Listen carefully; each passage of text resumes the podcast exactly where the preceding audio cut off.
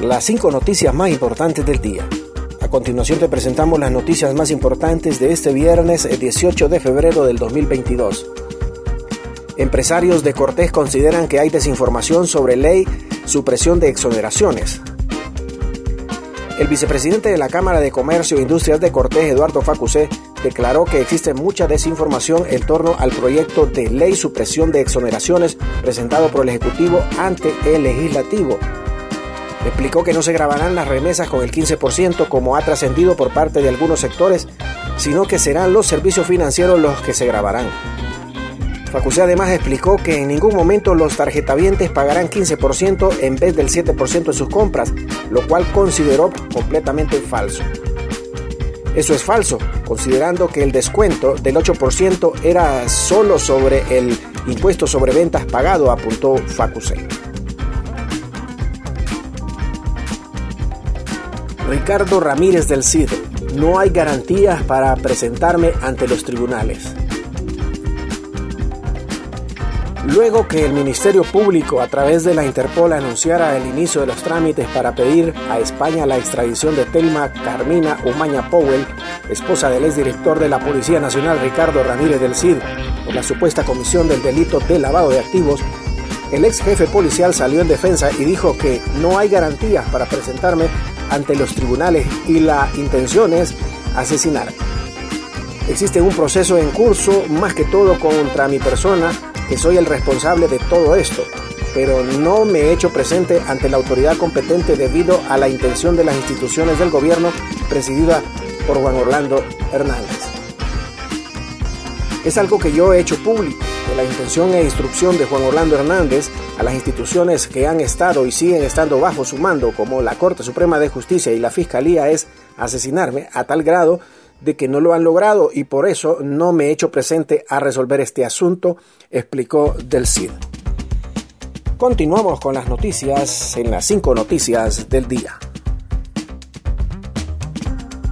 Comerciante se enfrenta a balazos con asaltantes en Comayagua.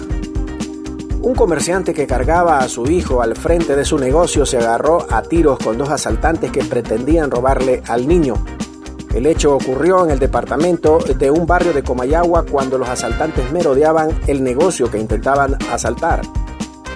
En el video que circula en las redes sociales se observan dos hombres vestidos de jean azul, camisa blanca y gorra que llegan al local e intentan robar el niño, con la misma siguen caminando, como a los cinco minutos regresan y se dirigen al comerciante para quitarle el niño, pero el padre le responde a balazo sin importar que su hijo estaba en el lugar.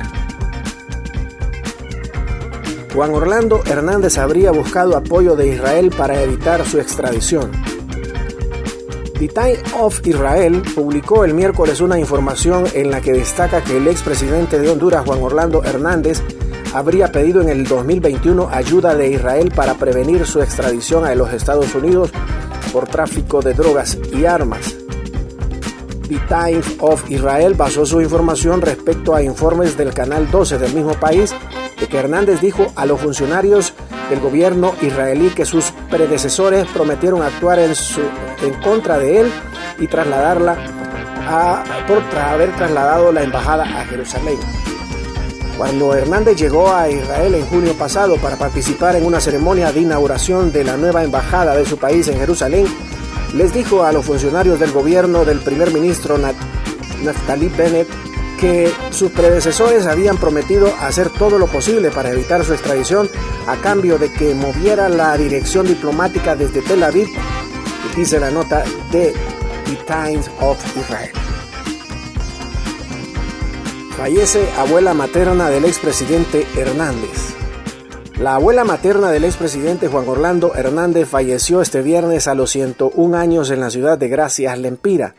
Se trata de la señora Rosario Castillo Serrano, conocido cariñosamente como Doña Rosario. Era la madre de Doña Elvira Alvarado. El expresidente Juan Orlando Hernández, solicitado en extradición por los Estados Unidos, se encuentra recluido en las instalaciones de la Dirección Nacional de Fuerzas Especiales del Distrito Central. Gracias por tu atención. Las cinco noticias del día te invitan a estar atento a su próximo boletín informativo.